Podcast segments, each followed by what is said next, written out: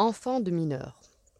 C'est dans cette région du Pays basque, berceau d'hommes indomptables, théâtre de luttes journalières, foyer d'odieuses réactions, de fanatisme et de superstitions médiévales, c'est sur ce mont, abrupt et escarpé, aux riches entrailles, dans ce bassin minier, éventré par les galeries et les excavations, défiguré par les monticules et les tas de décombres qui s'élevaient face au nord et sur la mer Cantabrique, que vivaient et peinaient mes parents.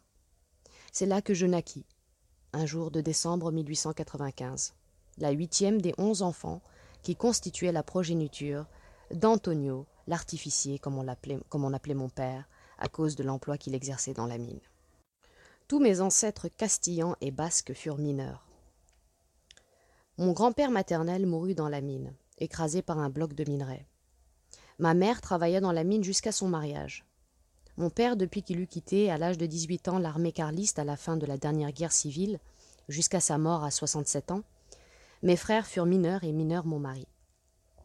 Je suis donc de pure souche minière, petite fille, fille, femme et sœur de mineurs. Et rien de la vie des gens de la mine ne m'est étranger, ni leurs peines, ni leurs soucis, ni leur langage, ni leur rudesse. Dur était le travail des mineurs quand ils étaient dans la force de l'âge, insupportable et inhumain quand ils devenaient vieux.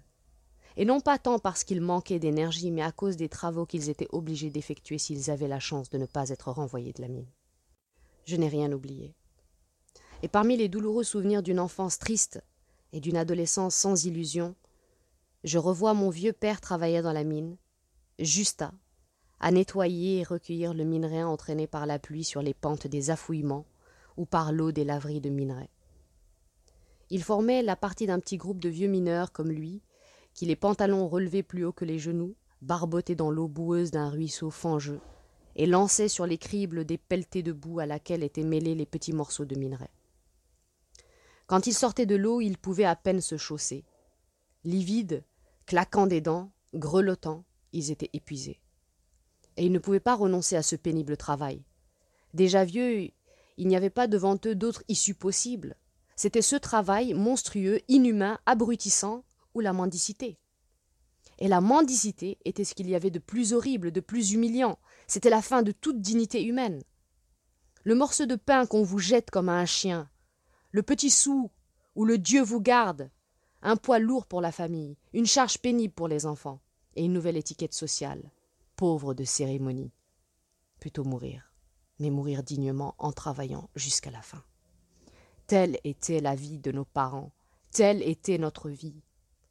Un puits profond sans horizon, sans échappée, où le soleil ne pénétrait pas, et qui parfois s'irradiait des lueurs tragiques d'une lutte qui jaillissait en flambée de violence, quand la capacité de résistance au mauvais traitement atteignait les limites de ce qui est humainement supportable.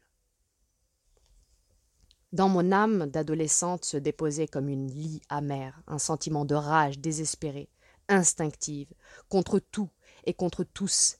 À la maison, je passais pour un être indomptable, sentiment de révolte qui plus tard devait s'affirmer et prendre conscience de lui-même.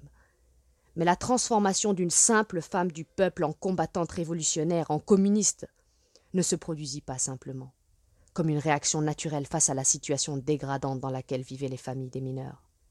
Elle devait suivre un processus heurté, sans cesse freiné et contrarié par l'influence de l'éducation religieuse reçue à l'école, à l'église et au foyer.